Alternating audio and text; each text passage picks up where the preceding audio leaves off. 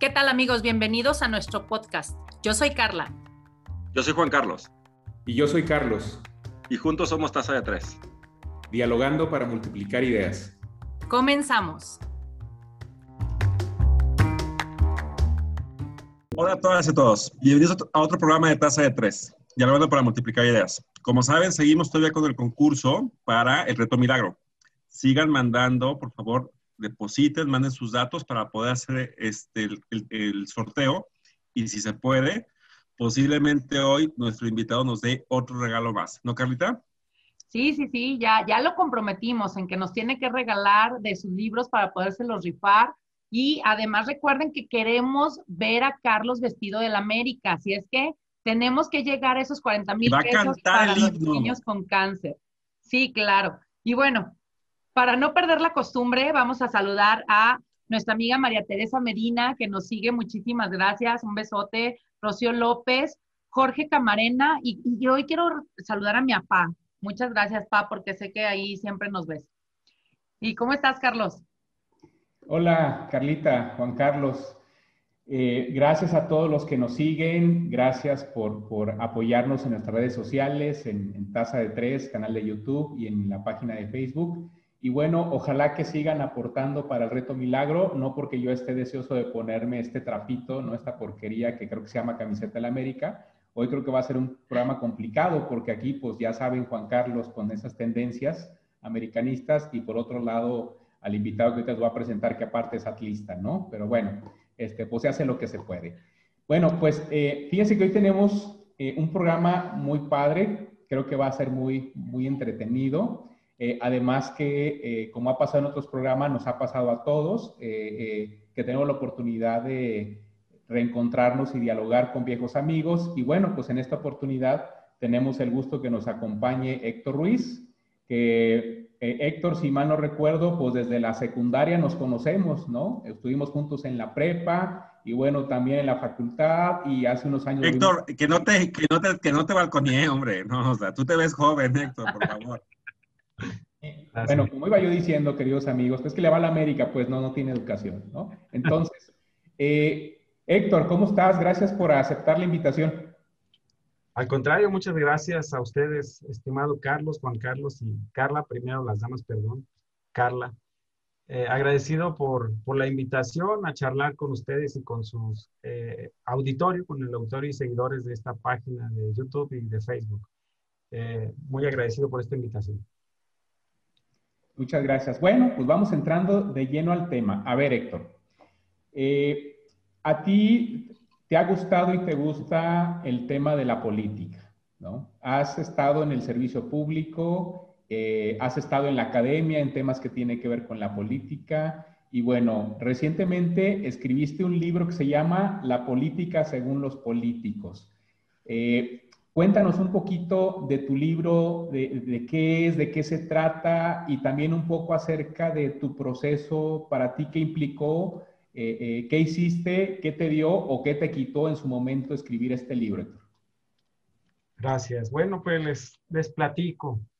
Eh, en primera instancia, sí, sí me gusta la política. de hecho, me apasiona, pero me apasiona estar del, del lado de los técnicos. Yo, yo siempre he dicho que hay los rudos y los técnicos, ¿no? Los rudos son los políticos que les gusta estar en, en, el frente, ser candidatos. Este. A mí me gusta más el tema de ser, de analizar la política, de estudiarla, de tratar de explicar este, el por qué actúan como actúan. Y, y de esto se trata este libro.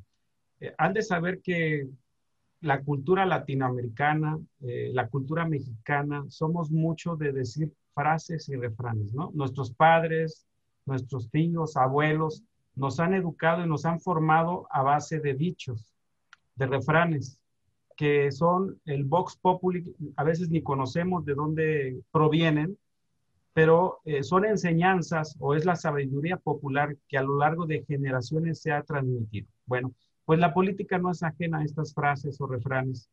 Entonces, eh, el proceso con el cual, pues yo empecé a escribir, todo empezó con, evidentemente, con un gusto eh, por el tema político.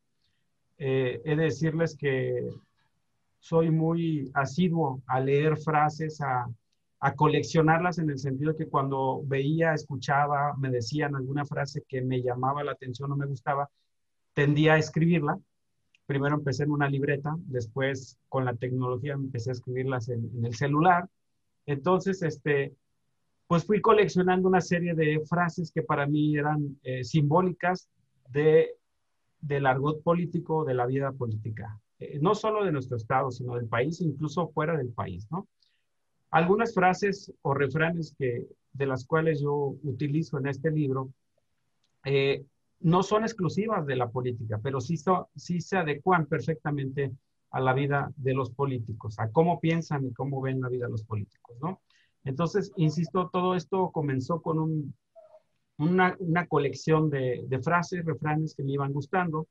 Después se me ocurrió empezar a, a explicar qué es lo que querían decir ellos, ¿no? Porque cada uno le daba una diferente interpretación. Este, entonces empecé a escribir un, breve ensayo eh, en mis ratos libres, este, evidentemente entre la academia y el trabajo del servicio público, pues me daba mis, mis, y era como una especie de terapia, el escribir lo que está rondando en tu cabeza, lo que te gusta, entonces se facilita cuando las cosas te gustan, ¿no? empecé a escribir este ensayo. Eh, en alguna ocasión, recuerdo, me visitó un amigo que también comparte los mismos gustos por la política desde el punto de vista analítico, de estos que ya ven que les llaman opinadores profesionales, ¿no? Nos gusta opinar de todo. Todos tenemos una opinión de algo o de todo, ¿no? Pero de ahí a que tengamos razón es otra cosa, ¿no? Por eso, eh, mi vida la he dedicado eh, primero a formarme. Les quiero comentar, soy abogado de profesión, este, y eh, después estudié una maestría en política y gestión pública y después un doctorado en gobierno y administración pública, ¿entiendes? En ciencia política. Entonces, le, insisto, este compañero eh, que me visita me dice, ¿qué estás haciendo? Eh, le muestro lo que llevaba yo escrito, le gustó, lo leyó. Él me sugiere, ¿y por qué no escribes un libro sobre ello? Está, está muy padre lo que estás haciendo. Entonces, este, pues lo dejé así como cosa muerta y de esas veces que la idea te ronda en la cabeza, te ronda en la cabeza y digo, pues ¿por qué no? Entonces, este, dicen que todos en la vida tenemos que escribir en algún momento algún libro, sembrar un árbol y tener un hijo, ¿no? Después, con el tiempo, me di cuenta que lo difícil no es escribir el libro, sino lo difícil es que te lean, ¿no? Este, libros, este, podemos escribir muchos. El, problema es encontrar un, un, alguien que te, que te lea. Bueno, pues esto empezó con, insisto, con estos dichos, refranes que fui eh, recabando. Eh, después lo empecé a transformar en, eh, este ensayo lo, transformé en un libro, lo compartí con personas a las cuales yo consideraba ah, autoridad en cuanto a temas por, por, el gusto por la política, les iba gustando, me iban haciendo observaciones, correcciones.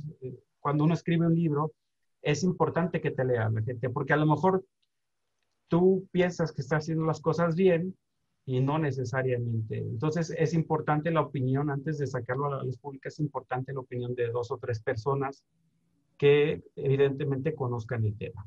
Y así fue como... sí, Pregunta rapidísimo. Entonces, a ver, son refranes de políticos, pero más o menos para entender, ¿es política entendida nacional, internacional, local o de qué tipo y de qué periodos? Ok, periodos varios. O sea, es decir, de la historia de la vida política en México, tal cual. Sí, no me detuve a investigar autores, quién lo dijo, porque al final de cuentas lo importante es qué es lo que se quiere decir con esa ¿no? Entonces, eh, me, me, restringo al tema México porque utilizo ejemplos de México para poder este, explicar o tratar de explicar qué es lo que quisieron decir con esa frase o refrán, ¿no? Ok. Y entonces... De verdad no es un ejemplo. Quiero que, eh, pícame para que, quiero leerte. Es que yo tengo dos frases que vienen en el libro que quisiera poner aquí en el escenario, si me permiten. No, tampoco A ver, Héctor, por ejemplo, esta frase que dice, la política es el arte de comer porquería sin hacer gestos. Ah, es muy famosa me, fui decente y le, omití una, una palabra. Sí, sí, sí, pero, pero es cierto, o sea, es decir, eh, cuando uno participa en política, a veces te, te obligan hacer cosas contra tu voluntad o contra lo que crees, ¿no? Es decir, apoyar a, determinado candidato que tú crees que, de, que a lo mejor que tu partido o tu grupo político este, decide nombrarlo como candidato o aspirante y sin embargo tú crees o conoces que su historia no va, no va a dar, entonces pues te tienes que quedar callado, entonces tragar... Y sonreír. Tragar y sonreír, ¿no? O recibir con el mayor afecto a quien a lo mejor es tu adversario y que no, lo, no, lo, no lo tragas, como diríamos nosotros, no, lo, no. pero entonces tienes que ser hasta cierto punto educado, formal y, pues es, tienes o sea, más o menos, más o menos como Carlos está al principio de todos los programas, ¿es así, más o menos? Ay, sí, no sé. O sea, más o menos así es como funciona la frase. Sí, sí, sí, ya, tranquilo. Eh, eh, ahorita lo estás haciendo, ahorita lo estás haciendo. Oye, pero te iba a preguntar, ahorita por lo que entendí, ¿las frases son de la política o también haces frases de políticos en particular? Eh, más frases de la política que utilizan los políticos, ¿sale? Este, Porque sí hay frases, por ejemplo, muy famosas. Ah, Exacto. no sé, como el que se mueve no sale en la foto, ¿no? Que eso quiere representar que aquel que todavía no tiene el permiso del jefe supremo para poderse postular algún cargo, o aspirar o no tiene la bendición, como le quieran decir, este, si se mueve, pues lo castiga, ¿no? Es decir, no lo postula el partido, ¿no? Entonces, no me fui tanto a ese tipo de frases, sino más bien a, aquellas de sabiduría popular, insisto, no necesariamente eh, son exclusivas de la política, pero sí aplican perfectamente a la política, ¿no? En total son 21 frases principales, 21, eh, con un orden eh, es decir, no hay un orden específico, simple y llanamente es mi gusto personal, ni alfabético, ni mucho menos. Este, y son otras 76 frases adicionales o refranes que utilizo para explicar estas 21 frases, ¿no? Este, Principales. Wow. En 141 hojas, este, utilicé o traté eh, de utilizar un lenguaje coloquial, no muy rebuscado, no muy académico, porque la idea es que este libro no está destinado o enfocado o dirigido para los políticos solamente, sino para toda la gente en general. No, no, por eso tenía que ser coloquial también, porque para que los políticos también lo puedan leer. Es correcto. Entonces, eh, pues insisto, este libro está... Eso me lleva a la otra frase. A ver, ¿cuál? A ver, ¿cuál? La otra frase, de hecho la primera, como en el orden que lo pones, la política no es para quien le gusta, sino para quien la entiende. Claro, este, yo pongo ahí varios ejemplos en el libro y me gustaría comentar alguno de ellos. Por ejemplo, aquel personaje que dice o que le gusta mucho el fútbol, ¿no? Entonces, este... Como Carlos. Como Carlos, a lo mejor. pero si no le entiende, entonces pone a Juan Carlos. que la pasa entrenando y entrenando y jugando y jugando. Y... O te puedes poner tú mismo, Héctor, le vas al Atlas. Pero yo no juego fútbol, entiendo que no soy bueno jugando. Una cosa es el gusto y otra cosa es si eres bueno o no. Entonces, de eso trato de ejemplificar. No, es, no es que solo te guste, sino que tienes que entender, ¿no? O, eh, insisto, aquel que juega juega fútbol y no va a llegar a la primera edición porque no es lo suficientemente bueno o porque no entiende que a lo mejor no está llegando por el canal adecuado. Lo mismo pasa a lo mejor con la mamá que promueve a la hija para que sea cantante o artista y la mete a una escuela, la mete a un curso, la mete a ballet, este, y la lleva aquí, la lleva a una audición, y le lleva a otra. Ah, no da. Y, por más que la, Juan Carlos a, muchos lugares, pues no va a ser artista. Y pues es porque a lo mejor no está entendiendo la situación, es decir, no porque te guste vas a llegar a ser artista, tienes que tener un talento, ¿no? Entonces, lo mismo pasa con cierto sector de la política. Eh, para poder ser funcionario, político, diputado, gobernador, presidente, pues tienes que estar, eh, primero entender, entender el contexto, dónde estás parado, dónde estás sentado. Este, y hay muchas frases que, insisto, por ejemplo, hay gente que se la pasa toda su vida trabajando con la militancia, le llaman, dicen los políticos, ¿no? Con la militancia. reuniones aquí, reuniones allá, gasta dinero, desgasta amistades, desgasta familiares, porque eh, insiste él en ser candidato o candidato. Y luego llega otra persona que sin el menor de los esfuerzos solo porque conoce al líder del partido o solo porque conoce al líder de un grupo, lo hacen candidato por encima de esta persona. Y entonces aquí aplica otra frase que, por ejemplo, dicen, si estás bien con Dios, ¿para qué quieres estar bien con los angelitos, no? Entonces, de eso se trata, de entender dónde estamos parados y, en, qué, en qué contexto estás jugando, ¿no? No solo es que te guste, es, es conocer dónde estás parado. Y, y de, de, todas las frases que pones aquí, ¿a ti cuál es la que más te gusta? Ay, pues es que a lo mejor alguna en particular no, pero este, por ejemplo, la, la número tres es una que, que, tiene una gran sabiduría. Es parecido como que la vida es una rueda de la fortuna. A veces estás arriba, a veces estás Esta no es la frase. La frase es, cuando vayas subiendo, saluda a todos por igual recuerda que al bajar quizás sean las mismas personas que te encontrarás en tu caída. Es decir, ni hay eh, victorias eternas ni, derrotas eh, eternas también, ¿no? Eh, es decir, un día estás al frente de algún cargo y como estos son, tienen un fin, es decir, no, no es eterno el cargo ni el puesto. Y luego ya no tienes el cargo y ya valió. Es, entonces, hay gente que, que se, le, se, se, sube a la del trayecto. se marea y empieza a maltratar a la gente, a denigrar. que les va a durar toda la vida el cargo, ¿no? Así es. Eh, y, y, y, por eso dicen que debes de tratar a las personas. No conocíamos gente, ¿verdad, Carla? debes de tratar a las personas como quieren que te traten, ¿no? Entonces, es lo, lo mismo aplica en temas de política, ¿no? Eh, eh, no te debes de marear, debes de saludar a todos por igual como jefe o como un simple y llano este, empleado, ¿no? Sin, sin, denostar a los empleados, porque son sumamente... De hecho, los, em, los empleados, los servidores públicos son los que hacen la talacha. Héctor, muéstranos el libro. Sé que lo tienes por ahí, nada más presúmeselos a, a, a, la audiencia para que lo vean. Con todo gusto. Está buenísimo el libro, ¿eh? Ahí se ve bien. Ah, bueno, tiene una portada de una pintora jalisciense muy, muy, este, muy talentosa. ¿Qué son animalitos? Son, pues no sé, son como, ¿cómo les puedo decir? No, son caricaturas. No sé exactamente qué sean. Este, pero es una portada que me gustó mucho. Le pedí permiso a ella para que me diera oportunidad de, de retomar esa pintura. Y, este, y Gabriela Tolentino, que es muy talentosa, me lo, me lo prestó. Y aquí está el libro. Muy bien, para que la gente lo busque. ¿Y cuál, cuál de las frases que tienes ahí representa tal vez la parte más oscura o más, no sé cómo llamarla, mezquina de la política?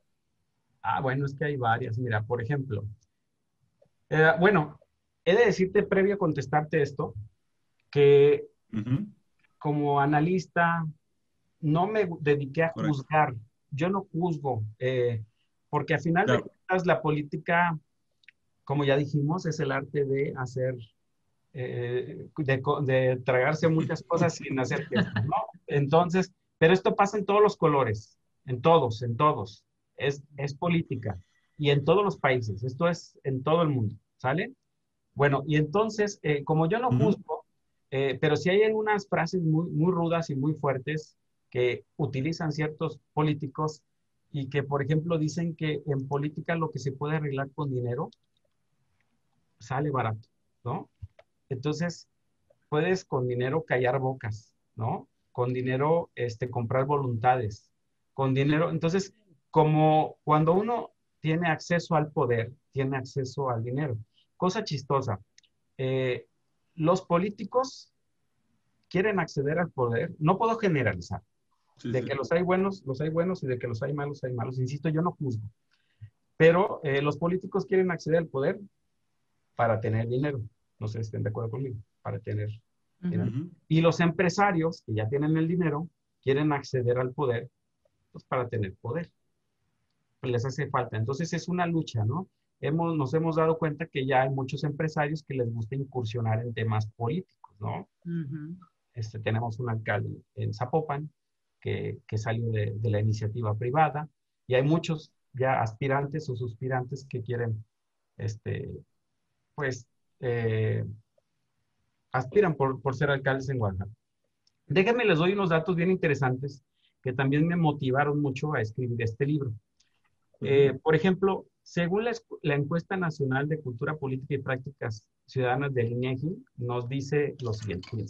8 de cada 10 ciudadanos perciben a la política como un tema muy complicado o algo complicado. Por eso es este libro, para que tratemos de entender a los políticos. ¿8 de cada 10? 8 de cada 10, ¿ok? O sea, es decir, solo en, se dice que 2 de cada 10 entienden un poco la política o no se les hace complicado, ¿no? Y habría que ver si realmente la entienden, ¿no? El 65% de los ciudadanos entrevistados por esta encuesta, insisto que realizó el INEGI, declararon tener poco interés en temas políticos. Los ciudadanos comunes y corrientes, eh, no sé, no se interesan por los temas públicos, por los temas políticos, porque no la entienden o porque simple y llanamente asocian a la política y a los políticos con temas de corrupción y les da flojerita, ¿no? Yo, al igual que ustedes, soy profesor, soy docente y cuando le pregunto a mis alumnos por alguna noticia, me, doy cuenta, me percato que pocos están al tanto de lo que sucede en su entorno. Sus temas son otros, la mayoría, eh, se preocupan poco por lo que está sucediendo y sus fuentes de información pues ya son las redes sociales, llámese Facebook, Twitter, y, quién sabe si sean esas famosas noticias falsas o fake news, como les llaman, o quien posteó eso, quien compartió eso, son los famosos bots, entiéndanse, perfiles falsos, ¿no? También el tema de la confianza en las instituciones es, es relevante, es decir, la sociedad evalúa mejor a los médicos, a la iglesia, a los maestros, al ejército, a la televisión y a los militares. Y los peor calificados, entiéndase, son los políticos. Entiéndase, sindicatos, diputados, senadores, partidos políticos y la policía, ¿no? Entonces, y los chivistas. Y los, y los chivistas, bueno. Sí, claro. ahí, va, ahí, van de la mano, ¿no? Sí, o sea, todos. los que van de la América son los del Atlas, de la mano. los de la América. Luego, entonces, este libro está pensado, o este ensayo que, es, que nació como libro, está pensado en tratar de explicarle a la gente y que trate de entender o comprender por qué es que los políticos actúan como actúan, ¿no? Entonces, Insisto, estas frases, este, pues tratan de ejemplificar cómo es que piensan los políticos y por qué actúan como actúan, ¿no? ¿Y cuál frase, Héctor, ya vimos la, la, frase que parece la más oscura, mezquina, pero cuál frase se te hace tirar como la más constructiva, la más, digamos, este, valorada, por decir de una manera? La más valorada. Pues esta que yo a lo mejor ya les decía, decía, ah. eh, en política no hay victorias permanentes ni derrotas eternas, ¿no? Es, es, de gran sabiduría, o sea, no te marees, no te subas al ladrillito, ¿no? Este, son, son, son enseñanzas. O también hay otra que dice, en política no hay casualidades, o sea, nada es casual, solo hay causalidades, todo pasa por ahí, ¿no? En política no hay casualidades, hay causalidades. Siempre hay alguien que mece la mano, que mece la cuna, siempre hay un porqué, ¿no? Siempre. Siempre hay, decimos, un maquiavélico, alguien que pensó. Y a lo mejor no le salió como él quería, pero logró el objetivo, ¿no? Entonces. Como casa de tres, Carla, ¿no? Que es la que siempre nos está manipulando. Ya está maquiavélica, salí. No, bueno. A ver, hay que dejar algo en claro. En el de tasa de tres, el único grillo es Carlos. O sea, la verdad, pero. ¿No, cierto? O sea, alguien puede constatar que no soy grillo, es Héctor, precisamente. Miren, otra, otra frase interesante. Eh, en política no hay amigos, solo intereses.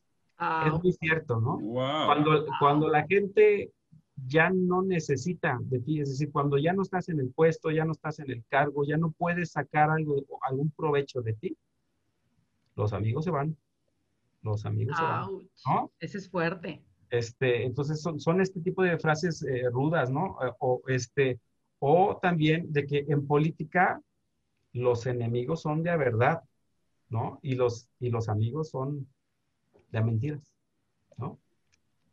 Entonces, Pero, por ejemplo, en este tema de, la política, Héctor, yo sí, si quiero entrar a la política, efectivamente yo voy entrando a puestos, pero voy queriendo crecer, ¿no? Voy queriendo llegar a puestos, a puestos, a puestos, a puestos. Pero ¿en qué momento yo puedo pensar que mi carrera política está acabada, por ejemplo? ¿Qué casos, por ejemplo? ¿Cuándo yo puedo darme cuenta de algo así? Es que ese es el tema. Eh, las carreras políticas Mm, no Lo que no te mata te hace más fuerte, ¿no? No necesariamente se, se, se acaban. Te escucho, te escucho. Es que fíjate que ahorita, el fin de semana vi una película que no sé si han visto, que a mí me gusta mucho, que se llama Frogs Nixon, la entrevista que le hacen a Nixon, del tema de Watergate, por ejemplo. Y él hablaba de que él de pronto dice, pues es que mi carrera política está acabada por ta, ta, ta, ta, ta. O sea, te das cuenta que él quería seguir luchando y siendo presidente de Estados Unidos y dice, ya no voy a seguir, ya no voy a seguir. O sea, hasta aquí llegué, ¿sí sabes? Pues pero, a lo mejor, pero a lo mejor porque él llegó a un puesto que más allá de presidente... Ya no hay nada. Ya no hay nada. hay más. Al menos, ya políticamente hablando, a lo mejor algún cargo de algún organismo mundial, ¿no? Pero contestando un poco a tu pregunta, eh, miren, cuando pierde, cuando gana Vicente Fox y pierde el PRI, que la gente vota enojada contra el PRI, ¿qué decían del PRI? El PRI está acabado, está muerto, está en la lona, ya no existe, el PRI va a desaparecer. Acaba de pasar en las elecciones de, algunos estados, ¿no? Que lo daban por muerto y acaba de ganar dos gobernaturas. Claro. O terrible, eh, gana Enrique Peña Nieto, ¿no? Entonces, este, después, evidentemente, volvió a perder. Voy a poner un ejemplo más, más local, ¿no? Enrique Dao Flores, ingeniero que en paz descanse, recién, recién acaba de fallecer. Recordarán las explosiones del 22 de abril. Él era alcalde, lo acusan por negligencia, incluso estuvo detenido en la, en la, penal. Todo mundo ante esto pudiera decir su carrera política está acabada, ¿no? Sin embargo, el señor, con una fortaleza, creo yo, eh, salió de la cárcel y este, salió hasta donde yo entiendo absuelto, es decir, se limpió jurídicamente su nombre y aún así siguió ocupando cargos de importancia eh, a nivel gobierno estatal y nacional. Es todo un referente en temas del agua. Este, yo estuve trabajando en, el CIAPA un rato y pues él era, e, era una institución en temas del agua, ¿no? Estuvo al, frente de la CEA y además fue coordinador de asesores del anterior gobernador de, de Aristóteles Sandoval. Entonces, en ese sentido, es que todo depende, ¿no? Del contexto, qué, qué, tan, qué tan mal. Por ejemplo, una Rosario Robles, híjole, ahí sí yo te podría decir, su carrera política sí, por lo menos ahorita en este panorama está complicada, ¿no? Pero no descarte la posibilidad que en 10, 15 años se levante. se levante. Andrés Manuel López Obrador. Pasó, exactamente. El presidente fue, se le hizo un juicio político, se recordarán, ¿no? Fue desaforado. Este, y véanlo dónde está. ¿No? Entonces, ¿qué, tan cierto puede ser, Héctor, que hay una política como oculta? O sea, ¿qué tanto hay políticos ocultos? ¿Es real? O sea, podemos tener gente muy presente, pero puede ser que haya gente atrás de la política, ¿no? ¿Y tireteros? Sí, no sé. Pues ahí dijo, ¿no? Que están maquiaveleando ahí. O sea, lo que no sé es, por ejemplo, ¿existe ese tema? O sea, ¿realmente existe ese tema? Bueno, desde mi perspectiva, yo sí te puedo decir que los políticos por fuera o ante la luz pública se pelean, se patean, se, señalan, se insultan, se dicen indirectas o muy directas, ¿no? Pero son amigos. A final de cuentas, la política es el arte de llegar a acuerdos y consensos, ¿no? Entonces, en ese sentido, constantemente ellos hasta son amigos, son compadres, aunque estén en diferentes partidos políticos. Y sí, no sé si qué tan oscuro es, pero eh, creo que es válido ponerte de acuerdo y ser amigo, conocido, aunque tu, tu ideología, tus, tu partido tu, o tu bandera sea diferente, ¿no? Ahora, de que si se ponen de acuerdo los políticos para tramar ciertas cosas, manipular a lo mejor algún tema, sí, sí lo hacen. Este, por supuesto que lo hacen, ¿no? Hay gente que son profesionales de la política y saben cómo, eh, ahora sí que se ponen de acuerdo como Pinky Cerebro para dominar el mundo, ¿no? Tal cual. Oye, Héctor, eh, en tu opinión, ¿todos los políticos son mentirosos? O digamos, en una proporción de cada 10 políticos, ¿cuántos podrían ser mentirosos? Híjole, qué buena pregunta. 11, ¿no? Mira, yo, yo, no, es que depende, mira, una cosa es ocultar la verdad y otra cosa es deliberadamente decir mentiras, ¿no? Eh, tenemos voy a ser a lo mejor polémico, tenemos un presidente que se la pasa constantemente diciendo cosas inciertas. No sé si porque lo malinformen o porque si deliberadamente dice eh, mentiras, es decir, este, no sé, vamos bien, este, estamos súper bien, etcétera, etcétera, ¿no? No me quiero meter mucho en esos rollos. Insisto, yo no quiero juzgar. Eh, yo creo que los políticos en general, la clase política constantemente hace uso de ocultar verdades, ¿no? Porque se trata de convencer voluntades. Evidentemente, ¿quién vende malo, no? Yo no voy a salir a decir, este, el, eh, mi partido, mi movimiento, mi grupo hizo mal esto, esto y aquello, ¿no? Que te voy a decir, hoy en día los expertos del marketing político este, están siendo muy este, creativos y entonces ese tipo de campañas donde sales a reconocer que en el pasado tu partido, tu grupo ya este, cometió errores y que ahora sí vienes a corregirlos, esa es mea culpa, ¿no? No te podría decir una estadística, te mentiría, este, pero sí, de que hacen uso de estas... ¿Perdón? No necesariamente ocultar en ocasiones, a veces verdades a medias, o sea, digo una parte de la historia, pero digo lo que me conviene de la historia y la otra parte no. Claro, claro, ocultas, ocultas un poco lo, lo, lo malo, este, y a lo mejor no lo malo, sino que tienes que ser selectivo, ¿no? Tienes que presumir lo bueno, tienes que hablar de lo bueno, tienes que vender, ¿no? Eh, insisto, nuestro presidente se la pasa diciendo estamos bien, estamos bien, estamos bien, y habrá gente que se lo crea, ¿no? Pero pregúntale a tu entorno, a tu vida, si ha mejorado o está, está mejor o no. Entonces, eh, y hay gente, insisto, que se lo cree ciegamente, ¿no? Sí. ¿Y qué tanto, por ejemplo, ahorita estamos en una política actual de ideologías y no solamente gente que quiere estar del poder por el poder? O sea, ¿realmente sigue todavía este, este sueño de ideologías? No, yo, pienso que esto tema de la ideología ya se ha perdido desde hace muchos años. Ya estamos en un tema donde la política se ha vuelto pragmática, es decir, es conseguir el poder por el poder. Y ejemplos, a poner muchos. Eh, si, si estuviéramos trabajando en temas de de ideología todavía. Eh, por ejemplo, pues un PAN, que, un Partido Acción Nacional que es de derecha, no jugaría en alianza con un PRD que es de izquierda o con un PRI que es de centro-centro-izquierda.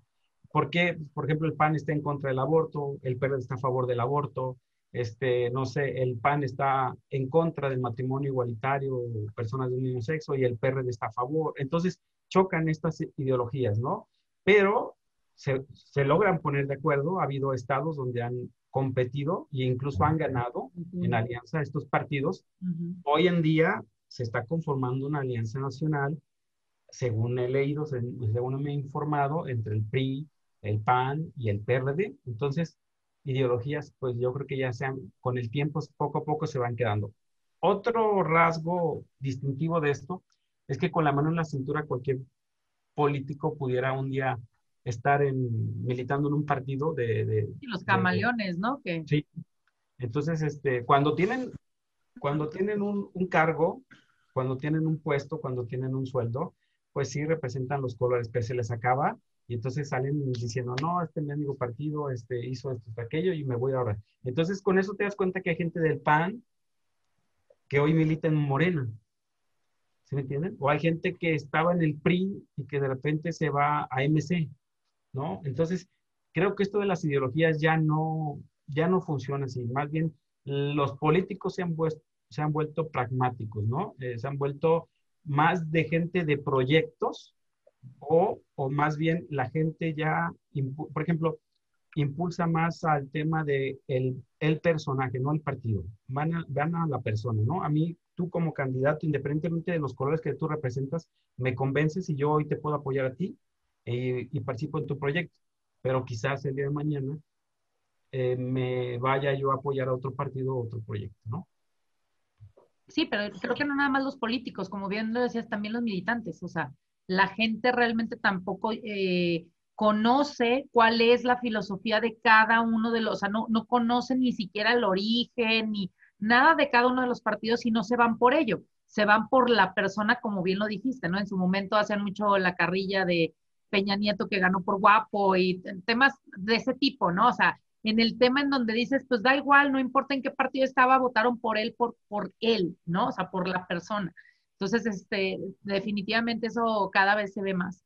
Sí, hay, estudios eh, que hacen, hay uno que le llaman barómetro, el barómetro, y miden la ideología de los países, cómo se va fluctuando. Entonces, en mi paso por el doctorado, mis profesores, en especial una profesora argentina, me decía, este, es que el barómetro nos dice que México es de centro izquierda. Y yo le decía, con todo respeto, profesora, estamos en una clase de doctorado y a veces nosotros mismos poco entendemos eh, qué, ideología o qué es lo que representa una ideología, la derecha. nosotros nos cuesta trabajo y estamos, ahora, una gente común y corriente, este, ¿cómo va a entender, este, cómo va a entender o cómo va a comprender si ella es de izquierda o de derecha? Porque se maneja de acuerdo a, es decir, la gente ya nomás estira la mano y dice, gobierno, me tienes que dar. ¿No? No me das, bueno, entonces me voy con el que sí me da, ¿no? Entonces, este, yo digo que esto ya se perdió, ya eso de ideologías ya no. El voto duro ya no existe. Ya es muy, es mínimo el voto duro de los partidos. O sea, aquel que hace ritmo militante de los partidos le llamaban al PRI, ¿se acuerdan? Que decían, tiene su voto duro. Pues ya no, ya no, ya no está ese voto duro, ¿no? Ya no es tal los abuelitos, que, toda la familia, todos los hermanos, todos votaban por un mismo partido. Estaban con el partido. Ahora ya la gente tiende incluso a votar eh, diferente, ¿no? Por, un partido, por esto, por otro, que así van diferenciando, ¿no? Oye, Héctor, en resumen, ya perfilándonos un poco a, cerrar el, programa del día de hoy, que, eh, la verdad es que está muy, muy, este, muy interesante. bueno muy apasionante. Yo creo que hay temas que a todos nos, mueve eh, a una opinión. Pero eh, quisiera eh, preguntarte, Héctor, de, de toda esta, de, de, la obra, del libro que nos estás platicando y todas las frases que construiste, quisiera saber si hubo alguna o algunas frases que no metiste. Es decir, omitiste algunas, si, fue, si, si fuera el caso, pues que nos cuentes el chisme, ¿por qué? No, yo, creo que. Yo creo que. Y hace esta no, porque le puedo mover, no sé, algo a no sé quién, no sé.